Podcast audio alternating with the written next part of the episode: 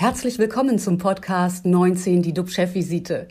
DUB-Unternehmerverleger Jens de Boer und der Chef der Essener Uniklinik, Professor Jochen Werner, reden Tacheles über Corona, Medizin und Wirtschaft. Immer 19 Minuten, immer mit einem Gast.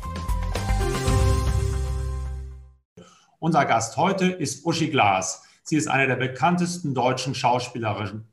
Glas ist nicht nur beim Film, sondern auch bei Hilfsorganisationen engagiert, beispielsweise bei der Stiftung Patientenschutz oder ihrem Verein Brotzeit, mit dem unterstützt sie bedürftige Schulkinder. Uschi Glas sagt, Verantwortung bedeutet auch Disziplin und nicht heimlich Regeln zu brechen. Guten Morgen, Uschi Glas. Guten Morgen. Bevor wir mit Ihnen gleich über Kinder und Lockdown sprechen, zurück zu dir, lieber Jochen. Wo stehen wir denn heute mit den RKI-Zahlen und was beschäftigt dich besonders?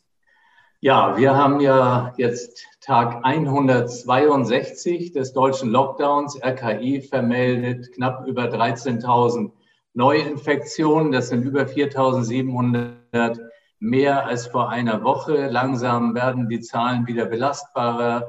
Ähm, wir sollen ja so Mitte, Ende der Woche äh, ungefähr wieder auf dem Stand sein. Die, die Sieben-Tages-Inzidenz liegt bei 136 und was für mich natürlich immer bedeutsam ist, wie sieht es bei uns am Essener Uniklinikum aus? Wir versorgen aktuell 75 Covid-19-Patienten stationär, davon 37 auf den Intensivstationen. Leider sind über das Wochenende wieder fünf Patienten bei uns an oder im Zusammenhang mit Covid-19 verstorben. Am Wochenende habe ich mich etwas befasst mit dem Umfang der weltweiten Pandemie. Bisher haben sich über 135 Millionen Menschen weltweit mit dem SARS-CoV-2-Virus infiziert. Etwa drei Millionen sind daran verstorben. Die Dunkelziffer bei den Infizierten, die liegt natürlich deutlich höher. Und was die Zahlen uns verdeutlichen sollten, ist, dass wir zwingend nicht nur auf das eigene Impfprogramm bei uns zu Hause blicken dürfen, sondern wirklich uns auch mit den ganzen Impfprogrammen der Welt auseinandersetzen und diese unterstützen sollten, weil wir ansonsten bei der äh, globalen Welt die äh, Pandemie nicht zur Ruhe bringen. Für mich war interessant ein Zitat von Dr. Ingmar Hör. Dr. Hör ist ja derjenige, der diese mRNA-Technologie erst beschrieben hat und ohne den wir bei dem ganzen Impfen bei weitem nicht da wären, wo wir heute sind. Und der sagt ganz einfach auf den Punkt gebracht, wir müssen die Welt durchimpfen. Also bleibt es immer noch dabei und noch eine ganze Zeit impfen, impfen, impfen. Und natürlich äh, daneben wird auch weiter wichtig bleiben, das Testen, Testen, Testen. Und das dürfen wir nicht vergessen, die vielen Bedürftigen, die es gibt, eben ja in unseren Fokus zu nehmen. Wer das tut, das ist zum Beispiel Frau Glas und ich freue mich gleich sehr auf unser Gespräch. Vorher aber noch einmal zu dir, lieber Jens. Was geht dir durch den Kopf? Tja, mich beschäftigt noch unser Gespräch von letzten Freitag und äh, diesbezüglich, wen kann man eigentlich noch glauben? Wen, äh, wer sagt die Wahrheit oder wer hat die beste, beste Geschichte in Anführungsstrichen? Eine kurze Episode. Am Freitag hatten wir hier Hendrik Streeck äh, zu Gast, den bekannten Virologen von der Uni Bonn. Der hat sich klar gegen Ausgangssperren ausgesprochen. Die würden die Infektionszahlen nur befeuern. Denn so würden sozial Schwache nur noch mehr in ihren eigenen Wohnungen zurückgedrängt oder zusammengedrängt und sich dort gegenseitig anstecken. Streeck beruft sich dabei auf das RKI. Tags zuvor Karl Lauterbach bei Markus Lanz. Es geht um einen härteren Lockdown. Und Lauterbach selbst, solchen Experte mit dem Abschluss in Harvard, sagt, die besondere Gefährdung sozial Schwacher sei empirisch nicht so. Freitag kommt es dann zum Streit. Lauterbach kritisiert Streiks Nein zu Ausgangssperren hier bei uns in der Chefvisite. Laut Uni Oxford seien diese im Gegenteil das Beste für die Eindämmung der dritten Welle. Twittert er jedenfalls bei, äh, oder twittert er. Äh, wem soll man also nun glauben? Zwei Experten, mehrere Studien. So kommt es zu komplett gegenseitigen oder gegensätzlichen Empfehlungen. Äh, und die Politik, die muss ähm, aber mit diesen widersprüchlichen Informationen über unser aller Leben entscheiden, über unsere wirtschaftlichen Verhältnisse und äh, die psychologische Belastung. Wir leben in Zeiten, das ist mein Gefühl, der völligen Orientierungslosigkeit. Team Öffnung kämpft gegen Team Vorsicht, als wären wir bei den Olympischen Spielen. Jeder argumentiert so, als wüsste er alles über das Virus. Später kommt heraus, es ist wieder das Gegenteil. Mittendrin die Bürger, die schlichtweg Angst um ihr Leben haben. Das alles macht die Leute mürbe, kirre. Die totale Verunsicherung lässt sie auf Dauer verzweifeln, weil sie die eine Wahrheit oder weil es die eine Wahrheit nicht gibt. Nichts, an dem man sich halten kann, was man glauben kann. Wie sollen das vor allen Dingen unsere Kinder verstehen? So eine Krise wie Corona trifft die Schwächsten immer am härtesten. Wir haben heute einen Gast da, der sich sehr für Kinder engagiert und das ist Schauspiellegende Uschi Glas. Mit ihrem Verein Brotsein unterstützt sie Kinder in Not. Frau Glas, was macht die Krise mit unseren Kindern?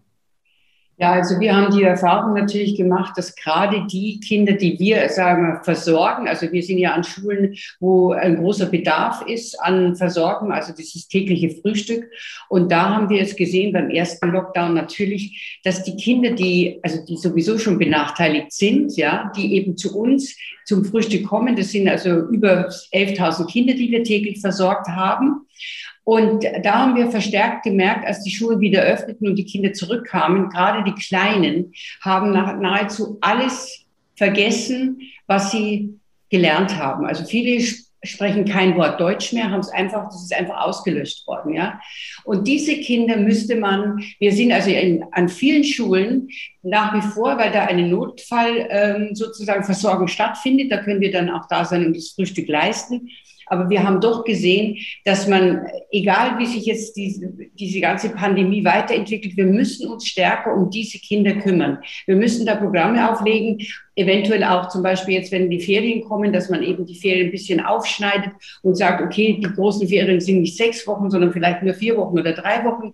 Und da holen wir die mit den Kindern nach, weil sonst sind die Kinder noch mehr abgehängt, wie sie sowieso normal schon abgehängt sind, weil von Chancengerechtigkeit kann da keine Rede sein, weil sie eben von zu Hause aus nicht gefördert werden können. Ob das Unwillen ist, ob das Ignoranz ist, ob jemand einfach nicht dazu in der Lage ist, das ist jetzt zwar lassen wir offen. Aber auf jeden Fall ist es so, dass diese Kinder keine Förderung äh, erfahren von zu Hause aus. Da werden auch die Hausaufgaben nicht abgeholt, die bereitstehen, wenn sie schon keinen Computer haben und so.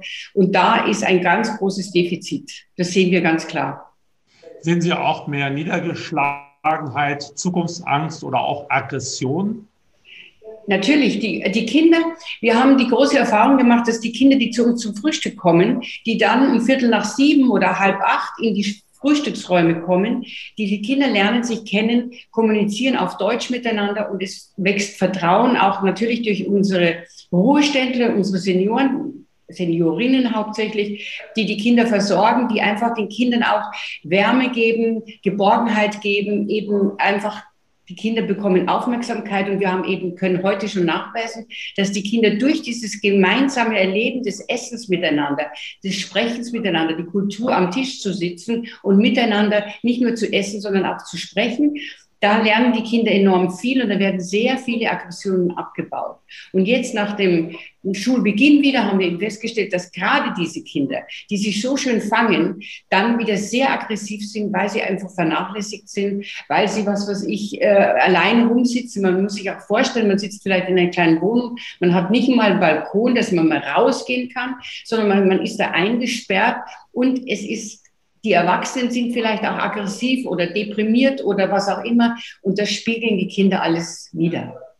Jochen, hast du einen Überblick, welche Rolle Kinder und Schulen in der Pandemie spielen, wie weit sie sozusagen für Ansteckungen verantwortlich sind? Ja, das ist natürlich ein heiß umstrittenes Thema und ähm, letztendlich glaube ich, dass man jetzt wieder an diese britische Variante denken muss. Da ist ja äh, das Thema, dass die eben auch Jüngere mehr betrifft. In der ersten Welle war es im Grunde vernachlässigbar. Jetzt wissen wir aber auch vieles nicht. Ähm, wir kommen wieder zu meinem Lieblingsthema, die Testung.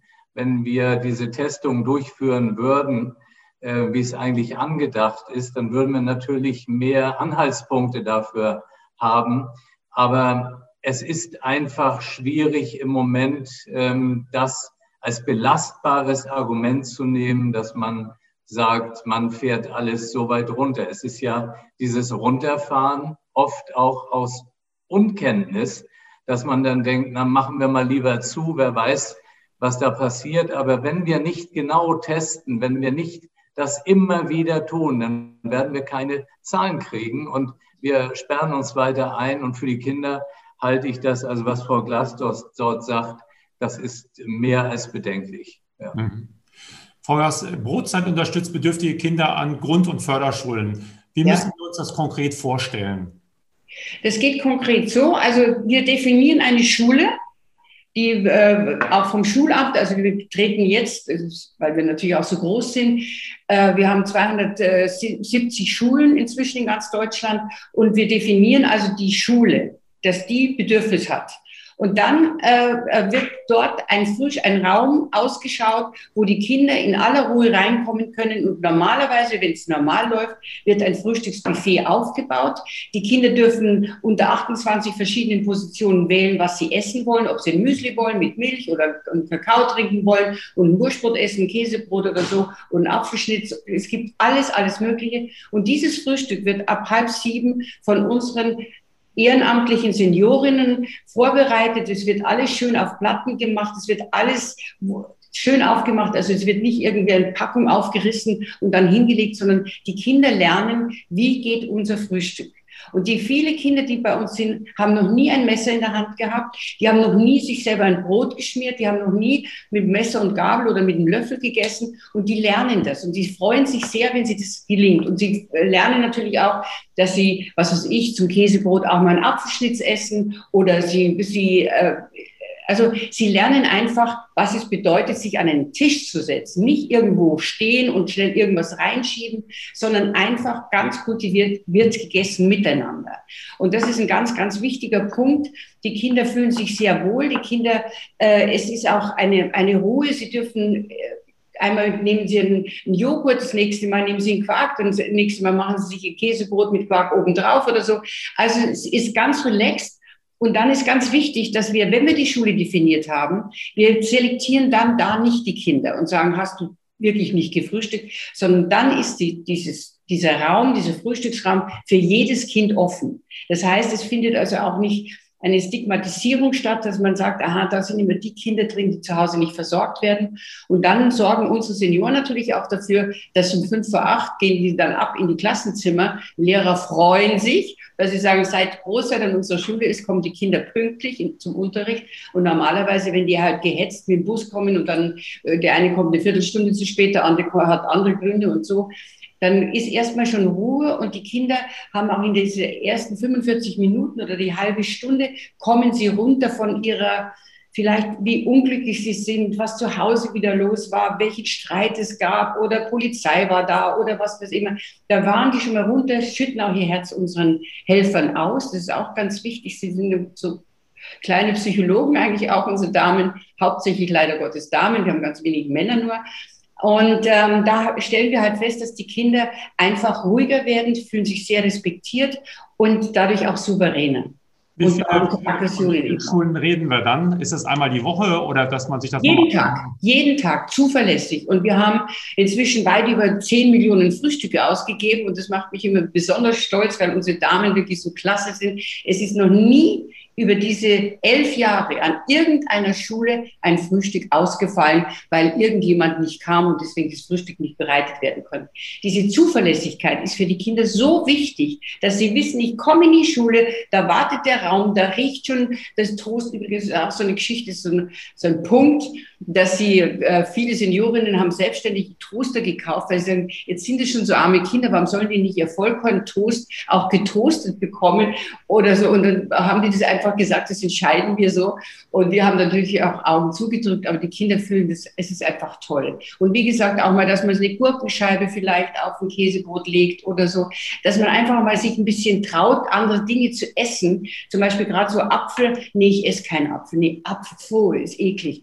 Aber dann probieren sie ihn und dann essen die einfach in der Früh einen Apfel zum Frühstück auch dazu. Ja? Und das ist eben äh, unglaublich, dass die Kinder sich tatsächlich verändern. Jochen? Frau Glas, wir hatten gerade über das mögliche Infektionsrisiko gesprochen. Wie gehen denn die Senioren bei Ihnen damit um? Ähm, haben Sie Angst oder ähm, ja, wie, was haben Sie für ein Empfinden? Wir haben beim Lockdown, haben wir also eine Umfrage gemacht und haben unsere 1400 Seniorinnen angeschrieben äh, und gefragt, wie ist es, wenn die Schulen wieder aufmachen, kommt ihr wieder zurück? Und da haben also nahezu 98 Prozent gesagt, wir kommen wieder zurück. Manche haben tatsächlich dann Angst gehabt, aber es ist natürlich auch so, dass wir jetzt auch diese Scheiben haben. Die Kinder dürfen jetzt normal nicht selber sich äh, mit der Gabel die Wurstscheibe runterholen, sondern sie sollen, können jetzt sagen, ich möchte heute einen Joghurt haben und möchte ein Marmeladbrot haben und möchte einen Kakao haben. Dann wird es ihnen unten durchgeschoben. Handschuhe haben unsere Damen immer an.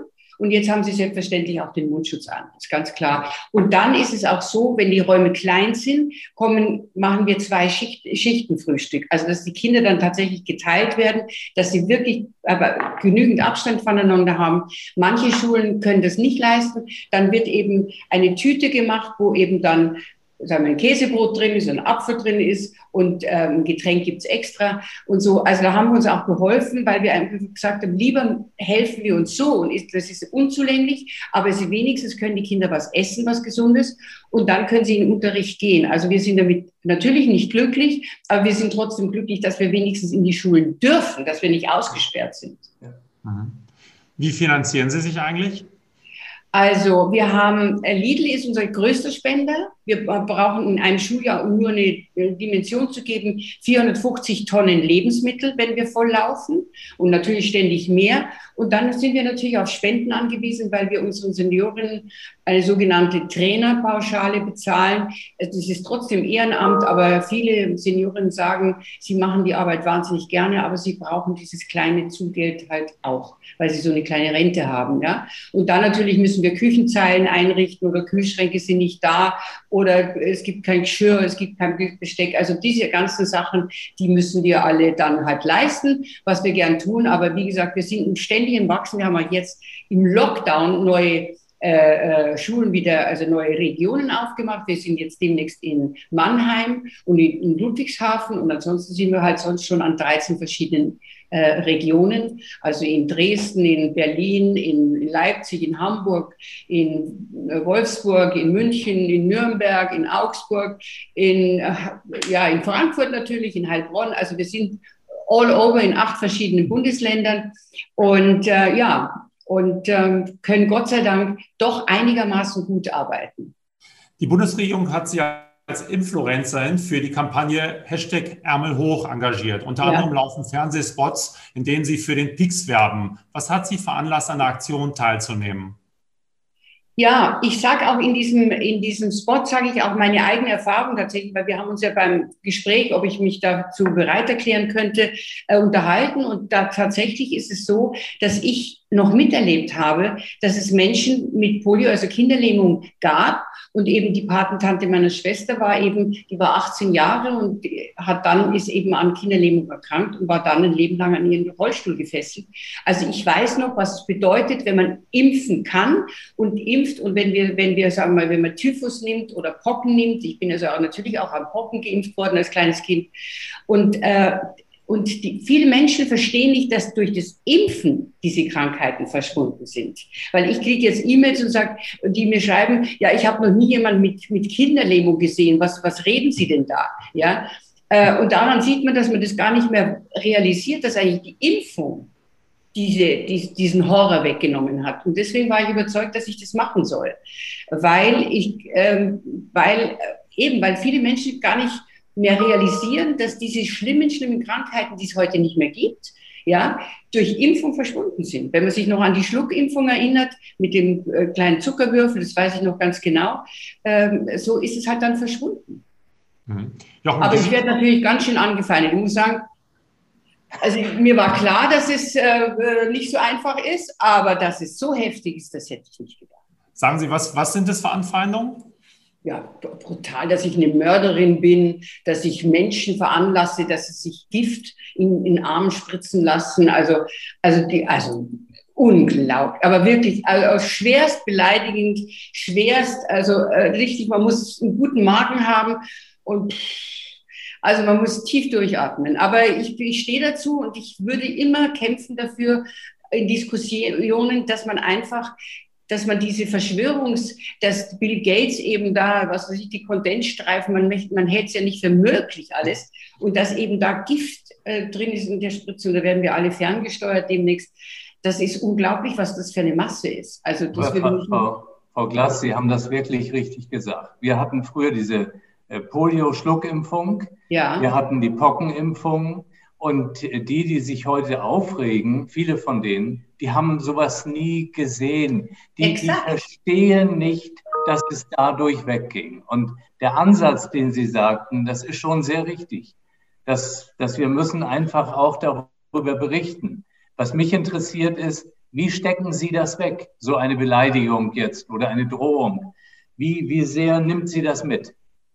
Also ehrlicherweise macht es mich in erster Linie eigentlich traurig, dass man, dass man so, dass man erstmal, dass sich jemand hinsetzt, ja, eine E-Mail schreibt, ich weiß nicht wie lange, und einen solchen, also einen solchen Hass aussprechen mag. Also das ist für mich immer so, das macht mich eigentlich traurig, weil ich denke, das belastet diese Leute auch. Die sind ja anschließend, glaube ich, nicht glücklich oder vielleicht freuen sie sich auch, wenn sie mir eine sozusagen reingehauen haben. Aber ich finde es schon, äh, schon belastend und es macht mich also traurig eigentlich. Ich habe so eine Stimmung, die, die, und es lässt mich natürlich auch nicht los, weil ich meine, ich mache den Computer auf und dann drrrt, kommt da die ganze Ladung da raus und ähm, es macht mich eigentlich traurig und umso mehr müsste man kämpfen drum. Und wenn Sie vorher auch sagten, der eine Virologe sagt so, der andere sagt so, die, wir haben diese Pandemie vorher nicht gelernt.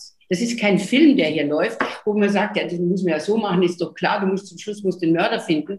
Ähm, das, das ist, also es macht ja kein, kein Mensch, glaube ich, mit Absicht, der sich damit befasst, dass er extra was Falsches sagt. Das glaube ich nicht. Es ist einfach die Unsicherheit machen wir jetzt mehr auf? Wie ist es denn, wenn wir tatsächlich einen kompletten Lockdown machen? Wie ist es, wenn wir am Abend die Leute sich eben ab 18 Uhr oder sowas nicht treffen dürfen und so? Wir sehen das ja auch an anderen Ländern, wo es gelockert wird. Plötzlich ist dann wieder die Katastrophe doch da.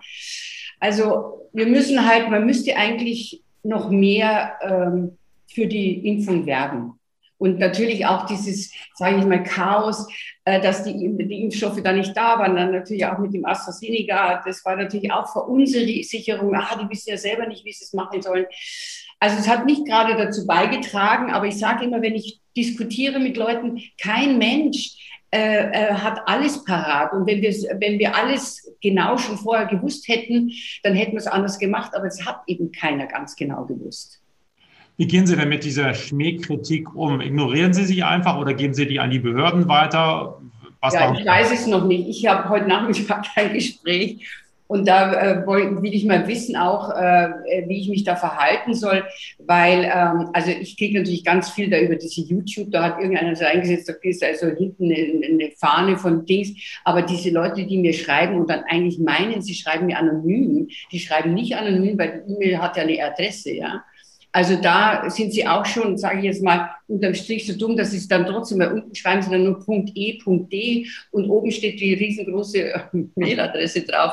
Also ich könnte, wenn ich Spaß hätte, auch antworten. Mhm. Aber wie gesagt, ähm, ich finde es sehr traurig und ich finde beängstigend, wie viel Hass und wie viel Ablehnung eigentlich in unserer Gesellschaft ist. Und da sind wir wieder auch bei diesen vermeintlich anonymen, bei diese ganzen YouTube-Kanäle und sowas, da kannst du anonym schreiben.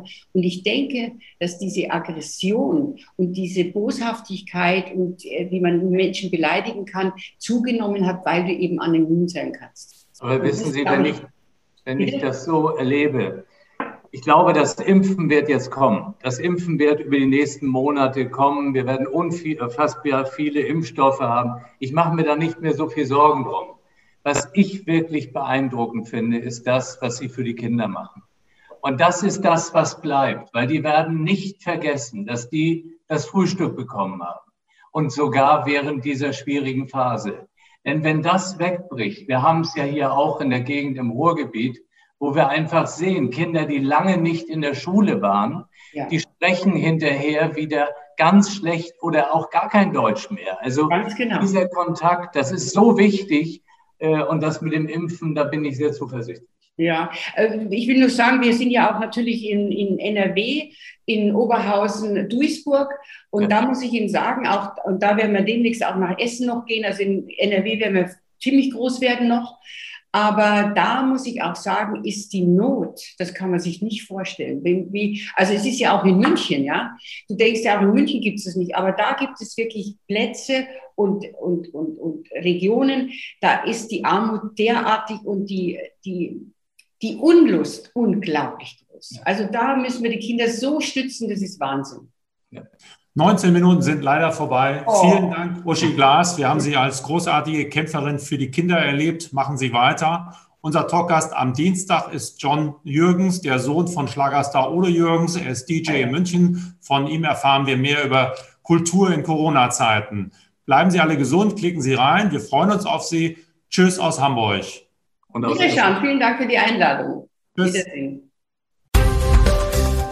Das war 19 die DUB-Chefvisite als Podcast. Die Videos dazu gibt es auf watz.de und auf dub-magazin.de.